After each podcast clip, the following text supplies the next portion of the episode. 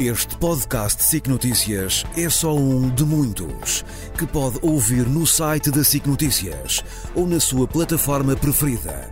Os melhores programas de televisão, a opinião que importa e ainda entrevistas exclusivas em podcasts originais. Onde e quando quiser, leve no bolso todas as conversas. Fique a par das últimas novidades em signoticias.pt podcast e nas nossas redes sociais. Aos domingos temos o comentário de Luís Marques Mendes.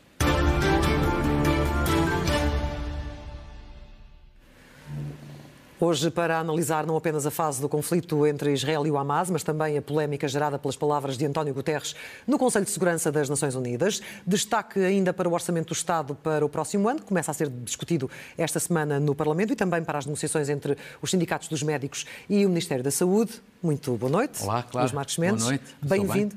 Bem-vindo. Uh, nós íamos precisamente bem. começar por esta questão dos médicos, mas uh, depois desta Sim. reportagem sobre o caso da morte de Sara Carreira, quero deixar umas palavras iniciais. Não, primeiro para felicitar por esta reportagem que, que- é de facto muito, muito impressionante. Aquele grafismo eh, a explicar como se deu o acidente é qualquer coisa de chocante. Eh, Segundo, porque a Sara Carreira, que eu nunca tive o gosto de conhecer pessoalmente, se fosse viva, teria feito há uma semana 24 anos. Portanto, isto é absolutamente, de facto, cho- chocante.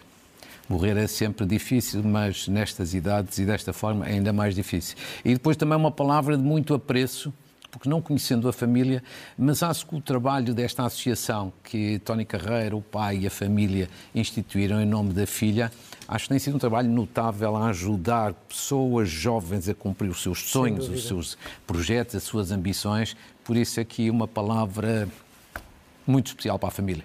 Muito bem. Aqui fica assim no arranque. Falemos então destas negociações, a reunião ainda a decorrer esta hora entre o Sindicato dos Médicos e o Ministério da Saúde. Está confiante num acordo, apesar das dificuldades? Eu já na semana passada disse que estaríamos na iminência de um acordo e hoje volto a dizer que eu acho que vai haver acordo entre o Governo e os sindicatos que representam os médicos. Se o acordo é ainda esta noite ou por esta madrugada ou se é nos próximos dias, isso não sei. E provavelmente ninguém, ninguém sabe. Tanto quanto me disseram antes de, uma, de um intervalo que houve nas reuniões desta tarde, o ambiente estava tenso. Sim. Mas isso não quer eh, dizer nada. Pode estar tenso num momento e estar desanuviado no outro momento. Eu tenho para mim que vai haver um acordo. E que vai haver, portanto, um acordo entre hoje e, e os próximos dias. E acho que é muito importante que haja um acordo. Muito importante. Eu acho que é importante para todos. Por um lado, é importante para o país, para a saúde em geral, que precisa ser pacificada.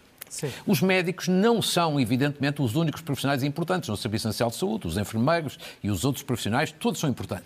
Mas, evidentemente, que há aqui uma questão muito séria eh, com os médicos e o país precisa de tranquilidade na saúde. As pessoas precisam de deixar de ter estas angústias, se há urgência, não há urgência, se há médico disponível, não há médico disponível. Portanto, é bom para o país e para o setor da saúde. Segundo, também acho que é muito bom para os médicos, é sobretudo justo. Justo. Eu acho que os médicos estão há anos exaustos, desmotivados e haver um acordo dá outra motivação e é também o reforço da atratividade da carreira médica. E, finalmente, eu acho que no plano político também é indiscutível isso. Acontecendo um acordo, é uma vitória do Ministro da Saúde e será também, obviamente, uma vitória para o Governo. Portanto, todos têm a ganhar com a existência de um acordo. Agora, espero que haja a flexibilidade de parte a parte, indispensável, sempre que há negociações, para que um acordo se faça mesmo. E estou, con- estou convencido que haverá. Tem ali eh, na- na- no ecrã. Sim. Fernando Araújo ajudou ou não? Criou polémica aquela entrevista Sim, que ele deu. polémica. O CEO do SNS. Eu vou-lhe dizer que acho a entrevista que Fernando Araújo deu ao público é uma entrevista polémica, sem dúvida, mas eu acho que é uma entrevista que ajuda a aproximar as partes. Como Ou assim? seja, sim, a entrevista foi polémica, mas eh, Fernando Araújo diz, de um modo geral, coisas certas. Talvez tivesse sido injusto ao falar de falta de ética da parte dos médicos. Essa foi a única parte que eu não apreciei. Agora, a entrevista na mensagem essencial foi muito útil para ajudar a aproximar as partes e para sensibilizar governo e sindicatos. Porquê? Porque colocou o dedo na ferida, dizendo o mês de novembro é um mês dramático se não houver acordo. E veja que, por exemplo, o presidente da Associação dos Administradores Hospitalares veio imediatamente corroborar, dizer isso é verdade.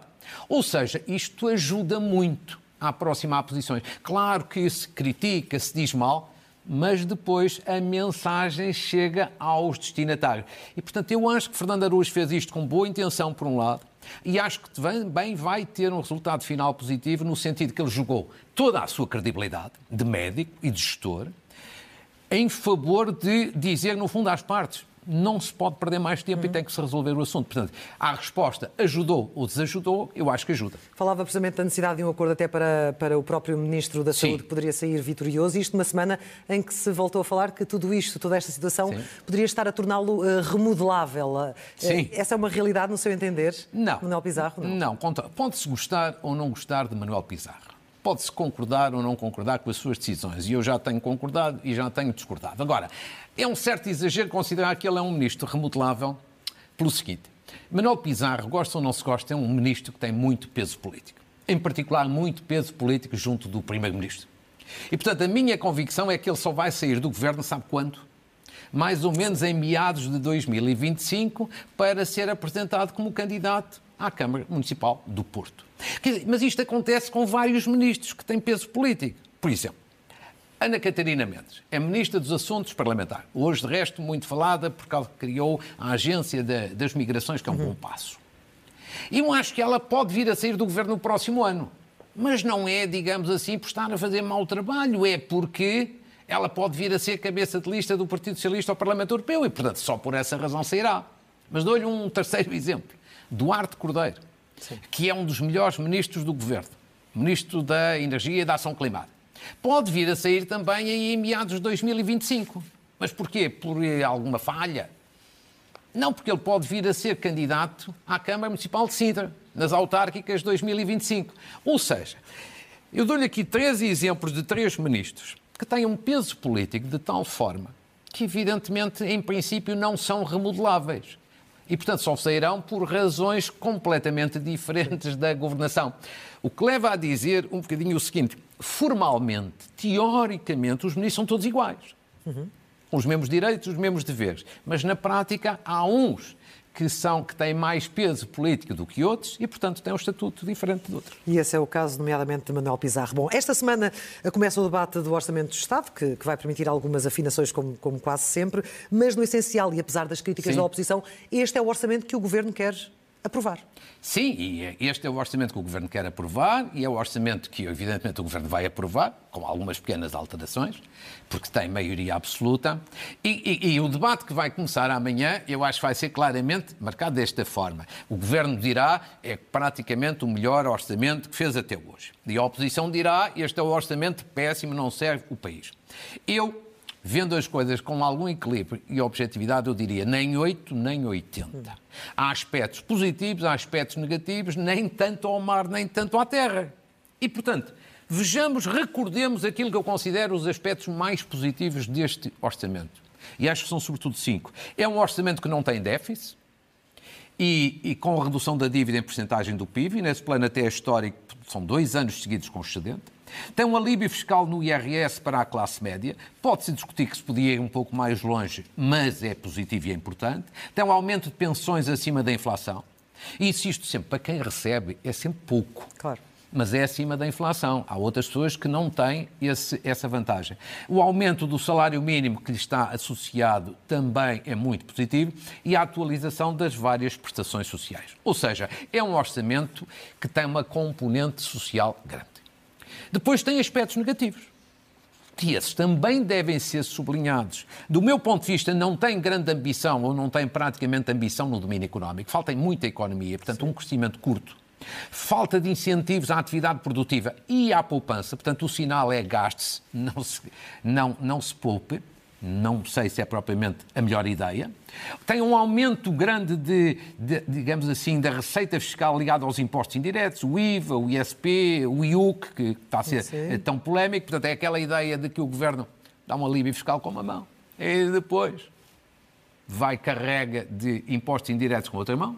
A carga fiscal volta novamente a subir, mesmo quando o governo diz: ah, mas isso é por causa das contribuições para a segurança social. Não, isso não é rigoroso porque a carga fiscal só sobre os impostos, só impostos, tirando contribuições, também sobe. E, finalmente, tem um crescimento excessivo da despesa, mas não é da despesa de investimento. Não, é da despesa corrente. O Fixa. que hoje, fixa. O que de hoje a amanhã pode ser um problema do ponto de vista de novas descidas de impostos. Mas, mas, portanto, numa palavra, tem aspectos positivos e aspectos negativos. Eu acho sempre preferível enaltecer o que é positivo e corrigir ou criticar aquilo que é, eh, que é negativo. Esta é um bocadinho a minha visão com um mínimo de objetividade. Isso significa que politicamente é um orçamento relativamente equilibrado? É, de certa forma, de certa forma, é porque é um orçamento muito feito ao centro. Do ponto de vista político, é um orçamento mais feito, digamos assim, à esquerda ou mais feito ao centro. É, digamos assim, mais feito ao centro. Hum. O que tem uma consequência prática. É mais fácil de ser contestado pelo Bloco de Esquerda ou pelo PCP do que do lado da direita, por exemplo, o PSD. O Bloco de Esquerda e o PCP não têm dificuldade neste debate não têm dificuldade em princípio. Porquê? Porque eles têm, sobretudo, uma grande causa. Eles vão criticar a ideia de um excedente orçamental. Eles, no fundo, vão dizer PCP, Bloco de Esquerda, não, não, não têm grande paixão por finanças públicas equilibradas. E, portanto, vão dizer, não, devia haver um déficit, ainda que pequeno, e investir mais dinheiro, por exemplo, nos serviços públicos. E, portanto, este é um discurso do PCP e do Bloco. Portanto, estão à vontade neste debate. E depois, mais difícil é, é a atitude do lado da direita e, sobretudo, do PSD. Porquê? Ah, o PSD sempre foi defensor de contas públicas equilibradas. E, portanto, pode discordar do método lá chegar, mas o objetivo está lá. Segundo, a parte fiscal. O PSD tinha uma grande proposta uhum. e teve mérito. O governo mudou digamos assim, a sua atitude. Queria fazer um aumento só de, um desagravamento de 500, 500 milhões, milhões, foi quase três vezes mais, para esvaziar o discurso do PSD. Agora, o PSD tem ainda espaço de manobra noutras áreas, designadamente na, na, na economia, mas evidentemente há um campo mais estreito para o PSD do que para o PCP e para o Bloco, porque é um orçamento mais feito ao centro. E vai apresentar, nomeadamente, propostas uh, para, para acabar com esta, com esta do governo, do IUC, que tanta polémica tem Sim. causado. Eh, Sim. Quais, quais são, ou quais serão, na, na, sua opinião, os temas assim mais quentes para o debate? Eu, eu, eu visualizo, antevejo, prevejo quatro temas ou cinco temas com o IUC, se uhum. quiser, eh, que são mais polémicos. Ou seja, o governo, quanto às matérias que estão no orçamento, não vai ter grande dificuldade, a não ser a questão do IUC. Uh, mas em matérias que não, não têm a ver diretamente com este orçamento, ah, aí o Governo vai passar algumas dificuldades. Isso, em primeiro lugar, investimento público. Sim. E vai ser uma dificuldade, vai ser um tema do debate e vai ser uma séria dificuldade. E porquê? Porque o histórico deste governo, em matéria de investimento público, desde que António Costa é Primeiro-Ministro, não é muito bom. Ou seja, de 2016 até hoje, o governo perdeu, digamos assim, 6,6 mil milhões de investimento público. Ou seja, estava previsto no orçamento Sim. investir este dinheiro e depois não teve capacidade de o executar. E isto são os oito anos, incluindo a estimativa que o próprio governo faz para 2023. Ou seja, 44 mil milhões à partida, inscrito no orçamento, 37 mil milhões e meio, basicamente, executado. Este é um problema para o Governo. O Governo vai dizer, agora é que é. Também, mas já dizia o ano passado, e no ano anterior, e no ano anterior. Este vai ser um problema. Segundo problema é o Estado da Saúde. É o Estado da Saúde. Evidentemente que são oito anos com muitos erros na saúde e erros que as pessoas percebem. Por exemplo, perderam-se 1,7 mil milhões de investimento público. Ou seja, naquele valor que tínhamos, quase 2 mil milhões, é parte da saúde. Ora, a saúde precisava de dinheiro para investir e toda a gente vai perguntar porque é que não investiram. Porquê que não se investiu? Depois destruíram-se as PPPs. Três PPPs na saúde que até eram elogiadas por autarcas do Partido Socialista. Ninguém percebe. Deixaram-se fugir médicos para o setor privado e para o estrangeiro. Ah, agora está-se na perspectiva de um acordo, mas antes desvalorizou-se a situação. Depois aumentaram as listas de espera para cirurgia. Apesar de haver mais investimento, mais lista de espera e aumentou também o número de utentes sem médico de família. Quer dizer, não houve reformas no domínio da saúde. A prova é que agora o Governo vai avançar com aquela que considera a reforma das reformas. Eu não sei se é, mas é o que o Governo diz, unidades locais de saúde. Mas se é a reforma das reformas, perguntas porque é que não foi feita há, há sete anos, ou há oito anos, ou há seis anos, ou há cinco anos deu esta degradação. Terceiro exemplo, mais virado para o jovem, a imigração de jovens qualificados. A imigração. Quer dizer, António Costa tinha prometido muito que a imigração que teve um, um grande boom no tempo da troca, ia acabar. Pois não, quer dizer, hoje, continua, 2022, 71 mil portugueses sobretudo jovens, a saírem do país, como ali está acentuado. Mas, sobretudo, há uma grande diferença. No tempo da Troika eram pessoas com baixas qualificações. À procura de quê? Emprego. Agora, como ali se vê, quase, 100, quase metade Sim quase 50% são licenciados com o ensino superior e, portanto, nós estamos a desperdiçar talento. Portanto, isto vai ser também uma questão. Chamo aqui a atenção que neste quadro, se fizer o somatório, não dá 100%, mas não é uma falha do quadro, é o próprio INEC que chama a atenção que há ali alguma escolaridade ignorada e, portanto, não bate exatamente em 100%. Sim. Ou seja, este é, este é um outro tema delicado. E depois é a habitação. Pois, faltava essa. Ora, exatamente. Primeiro, em matéria de preços das casas, temos das, dos, das casas com os preços mais elevados da Europa. Não direi que é o mais elevado, mas dos mais elevados da Europa. As rendas com valores incomportáveis, o pesadelo das prestações. E sem esquecer o PRR, que tem muito dinheiro para construir habitação, 3,2 mil milhões, também tem um grande atraso. Portanto, estamos sempre naquele domínio dos atrasos. Portanto, estes quatro temas, respondendo à sua questão, vão ser temas que não têm especificamente a ver com este orçamento, têm a ver com estes anos todos de governação. Mais o IUC. Mais o IUC. por isso é que eu lhe dizia, aqui à volta dos cinco temas, porque o IUC tem esta coisa que eu acho que é de saudar. Há uma petição. Sim a pedir a revogação daquela medida que já tem cerca de 400 Sim. mil subscritores. Não é habitual em Portugal, não, não é. o que mostra que a sociedade civil se mobilizou claro. e isso é positivo.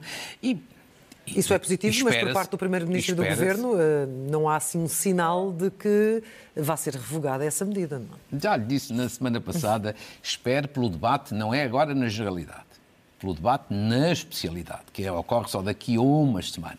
Eu não digo que seja retirado, mas acabará por ser alterado. O Governo apresenta incentivos para os carros elétricos a partir do próximo ano como medida de compensação, mas para Sim. muitas das pessoas, nomeadamente, eh, que assinaram Sim. essa petição, isso petição, certamente não chegará. A petição também chama a atenção porque não que tem no domínio dos carros elétricos também é preciso olhar para as questões de natureza fiscal. Claro. Essa petição merece, de facto, ser bem debatida no Parlamento. No Parlamento. Entretanto, mais uma semana de guerra entre Israel e o Hamas, eh, com as declarações de António Guterres a incendiarem os ânimos uh, em Israel. O secretário-geral já lamentou a descontextualização da, da, daquilo que disse, uh, mas. Uh, era, era uma frase que para Guterres, que é um homem experiente claro. também nestas questões de, de oratória, que ele certamente perceberia que teria impacto, ou, ou não? Sim, com certeza. Ou acha que não? Sim, claro, mas todas as pessoas, mesmo com enorme experiência, evidentemente podem ter momentos eh, aqui ou lá menos felizes. Sabe, eu, eu, eu, eu diria... Sabe, menos eu, felizes? Menos felizes. Eu já lhe vou dizer, esta frase é menos feliz. Eu tenho a certeza de duas. Esta frase que já falaremos não é muito feliz. Eu tenho a certeza hoje, já depois de terminada esta polémica, eu tenho a certeza do seguinte: António Guterres, se voltasse atrás, não voltava a escrever esta frase no discurso. Esta frase, os abusos do Hamas não surgiram do nada. Eu tenho a certeza absoluta, conheço-o razoavelmente bem, e eu acho que se ele voltasse a fazer um discurso agora, mantinha tudo, mas tirava esta frase. Porque esta frase não é feliz. E se for desinserida do contexto, então ainda menos feliz se torna. Porque dá a ideia, mesmo que seja uma ideia errada, e é, e mesmo que seja injusta, mas dá a ideia de que ele está a legitimar digamos assim, aquele ato terrorista. Ora, nós temos que ser francos e claros, e eu não tenho dúvidas que ele também prefere o mesmo entendimento. Um ato terrorista é sempre indesculpável. Não tem legitimação nem justificação possível. Portanto, não foi uma frase feliz, e eu acho que se ele voltasse atrás, escrevia tudo igual, menos isto. Agora, segunda parte da polémica. A reação que Israel teve é uma reação completamente exagerada sem sentido e desproporcionada. E sobretudo porquê? Porque António Guterres, lendo o discurso todo, que ainda por cima não é Sim. longo, é fácil de ler e está muitíssimo bem feito, o que é que ele diz? Ele diz isto: o sofrimento do povo palestiniano não pode justificar os terríveis ataques do Hamas e sequestro de pessoas. Sim. Portanto, é claríssimo, categórico. E depois acrescenta, e esses terríveis ataques também não podem justificar a punição coletiva do, posto, do, do povo palestiniano. Ou seja, ele condenou o Hamas, ele condenou o terrorismo do Hamas, ele condenou a, a captura uh, daqueles, daquelas pessoas que hoje em dia estão reféns. e claro que depois também explicou que é preciso, do outro lado, não punir o povo palestiniano. Ou seja, eu acho que Israel não tem qualquer tipo de razão para fazer esta campanha que fez, porque é uma campanha pedir admissão. Pode chamar a atenção daquela frase menos feliz, com certeza, mas não pode nem deve generalizar a dizer quase que Guterres é quase um terrorista. Hum. E acho que, e acho que Israel, deixe-me acrescentar o seguinte: eu tenho enorme respeito por Israel, pelo povo judeu. Também respeito por, pelo facto de Israel ser uma democracia, o que naquela região do mundo não é fácil. E acho que eles têm todo o direito de retaliar face ao que aconteceu com o Hamas. Agora, há que acrescentar o seguinte. Esta atitude de Israel não é aceitável, desde logo porque Israel não tem grande autoridade moral e política em matéria de respeitar as Nações Unidas. Exatamente. Porque ao longo dos anos têm passado o tempo a desprezar sucessivas resoluções das Nações Unidas. Segundo, Israel, sobretudo nos últimos anos, com o primeiro-ministro Netanyahu e com forças muito de extrema-direita no seu governo, eu acho que Israel tem tido um padrão de comportamento que também não é aceitável, que é muito negativo, que é considerarem-se que estão acima de tudo, acima de todos, acima da crítica, acima do escrutínio, acima do direito internacional, acham-se uns intocáveis. Eu não digo que é o povo israelita, não, a elite que está no poder há vários anos, acham-se uns intocáveis. E, portanto, também nesse plano, acho que não é justificável, nem de longe nem de perto, a reação completamente arrogante, desproporcionada e até fundamentalista que Israel teve. Entretanto, no terreno uh, tem sido adiada uh, a incursão eh, terrestre. Podemos dizer que há razões muito fortes para este adiamento. Oh, claro, estamos na segunda fase, digamos assim, das três que o governo de Israel uh, definiu. Ainda não é a invasão terrestre, mas a situação é cada vez mais difícil, para não dizer que, em alguns aspectos, é dramática. Vamos por partes, para melhor se perceberem as coisas. Primeiro, situação muito difícil no plano militar. Porque pergunta-se porquê é que há tanto tempo que a chamada incursão terrestre está a ser adiada. Sejamos francos, há alguma indecisão Sim. da parte das autoridades de Israel. Porquê? Em primeiro lugar, porque têm vindo a perceber em cada dia que passa que esta operação terrestre vai ser bastante mais difícil e vai ter uma mortandade, desculpa a expressão, de um lado e do outro maior do que eles imaginavam no início. E, portanto, têm vindo a adiar. Segundo, as pressões dos Estados Unidos no sentido de contenção. Uhum. Terceiro lugar, porque a própria opinião pública de Israel pelas sondagens que têm sido publicadas em Israel, a maioria dos cidadãos de Israel quer que esta operação seja mais tarde. Em grande medida percebe-se, porque quer tentar primeiro libertar os reféns, com o receio de que uma operação signifique um erro fatal e a morte dos reféns. E, finalmente, porque evidentemente que e os Estados Unidos têm chamado a atenção disto, isto pode desembocar num conflito regional ou até num conflito global, porque isto pode generalizar atos terroristas um pouco por, to por todo o mundo. Portanto, no plano militar, situação delicada. No plano dos, segundo plano, plano dos reféns, muito delicada. Porque a grande questão é aqui o seguinte: cerca de 200 reféns, foram libertados quatro. Alguém acredita que o Hamas vai libertar 200 reféns? Não, isso é um grande trunfo que eles têm na mão. Mas, mesmo que Israel, em contrapartida, libertasse os cerca de 6 mil presos palestinianos, claro que tem, nas suas prisões, provavelmente o Hamas não aceitaria. Porquê? Porque isto é um grande trunfo. O trunfo que eles têm para quê? O trunfo que eles têm para ir, ir ali combatendo a escalada e condicionando Israel. No momento em que eles prescindam dos reféns, eles estão a prescindir de um trunfo, de um, deixam de ter moeda de troca. É uma forma de fazerem chantagem. Sim. Isto a ver do lado deles, eu não estou a dizer que acho bem. O que estou a dizer é que parece-me quase impossível que eles façam esta libertação dos reféns. Segundo lugar, vão preferir sempre fazer uma libertação a conta-gotas, a pouco e pouco. Porquê? Propaganda. Porque ainda lhes dá uma imagem, vão controlando a situação e dá uma imagem que tem sentido humanitário. Portanto, situação muito difícil muito para Israel. Em terceiro lugar, no plano humanitário, situação aí não é difícil, é dramática.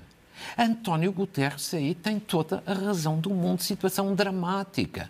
Mais do que talvez estivesse até à espera e ainda não começou a invasão terrestre. As próprias Nações Unidas que estão ali para apoiar, em termos humanitários, as próprias Nações Unidas já viram morrer cerca de 60 Sim. dos seus agentes. Portanto, isto, aquilo é o inferno na Terra. Quer dizer, aquilo é um inferno ali na Terra. E não se vê grande hipótese de melhorar. Porquê? Porque Israel, depois deste conflito com as Nações Unidas, sente-se ainda mais forte e sente que as Nações Unidas estão mais frágeis. Portanto, a situação é muito difícil. Acho que não há nenhuma boa solução à vista. A solução é a escolha entre as más e as péssimas. As péssimas. Vamos fechar este tema? E neste, fechando só, só com duas notas, a União Europeia e os Estados Unidos. A União Europeia tem sido um muito mau exemplo nesta matéria. E por isso é que a União Europeia é um gigante económico, mas é cada vez mais, quando se vê estas situações, um anão político. Não tem força política. Veja bem o que aconteceu na Assembleia Geral das Nações Unidas esta semana, em que a Jordânia apresentou uma resolução para uma trégua humanitária. Claro que ela foi aprovada, mas não é uma resolução vinculativa, mas é simbólica. A União Europeia dividiu-se em três partes. Oito países votaram a favor, quatro votaram contra e 15 abstiveram-se. Portanto, isto é uma orquestra completamente desafinada. Como é que a União Europeia quer ser levada a sério no plano internacional? Eu tenho imensa pena de dizer isto, porque obviamente é o nosso projeto. Agora, do outro lado positivo, os Estados, Estados Unidos. Unidos. Eu acho que Joe Biden e o seu secretário de Estado Blinken têm sido um exemplo extraordinário, uma atitude exemplar de moderação, contenção, espírito de iniciativa equilíbrio, sentido de responsabilidade. Pouca gente notou, mas até este ponto, no incidente que Israel teve com António Guterres, que falámos há bocadinho, uhum. os Estados Unidos não se pronunciaram. Como quem diz, deixaram Israel a falar sozinho. Apesar de serem apoiantes de Israel, deixaram Israel a falar sozinho para não reforçar a escalada retórica. E, portanto, eu só chamaria a atenção das pessoas o seguinte: imagine-se que o presidente americano não era Joe Biden. Pois. E que era Trump. Eu acho que o mundo, nesta altura, que já não tem as Nações Unidas como uma entidade mediadora de conflitos, então o mundo estava completamente desordenado. Temos ele um já último está tema. muito desordenado. Temos um último tema e, Sim, e pouco tempo para ele, mas tem a ver com, obviamente, o veto do, do Presidente da República ao diploma de privatização da TAP. Quer esclarecimentos do Governo e bem, no seu entender? Bem, eu acho que é um decreto benigno que é que é para mim um, um, um, peço desculpa, um veto benigno. O que é que é um veto benigno? Não é um veto para criar dificuldades ao Governo, é um decreto para ajudar a que o processo de privatização da TAP seja transparente, sem suspeições. Portanto, não é para impedir a privatização, é para dizer, não, ela tem que estar totalmente blindada do ponto de vista da transparência. Sobretudo em dois pontos, lendo com atenção na mensagem do VET. Por um lado, o Governo diz pode privatizar de 51% até, até 95%. Bom, mas depois é o Governo que vai definir em concreto quanto. Mas como não é um decreto-lei, não passa pelo Presidente da República, não passa pela Assembleia da República, é precisa encontrar mecanismos aqui de controle e de escrutínio. Como mesmo noutra parte o Governo diz que vai fazer contactos informais por causa da privatização. Ah, e o Presidente diz isto tem tudo que ficar registado porque não pode haver nestas matérias grande informalidade, pois. porque dá origem a suspeitas de favorecimento deste ou daquele. Eu diria que o Governo seguramente que vai resolver isto, até por uma outra razão que essa não está no veto. O governo já vai ter nesta privatização um problema, que é o valor. Por quanto é que vai vender a TAP? Por quanto? Porque, ao que me dizem, as avaliações que foram feitas dão um valor relativamente baixo da companhia, um terço ou um quarto Só? dos 3,2 mil milhões que o Estado injetou na TAP. Isso, isso vai ser um problema. Só.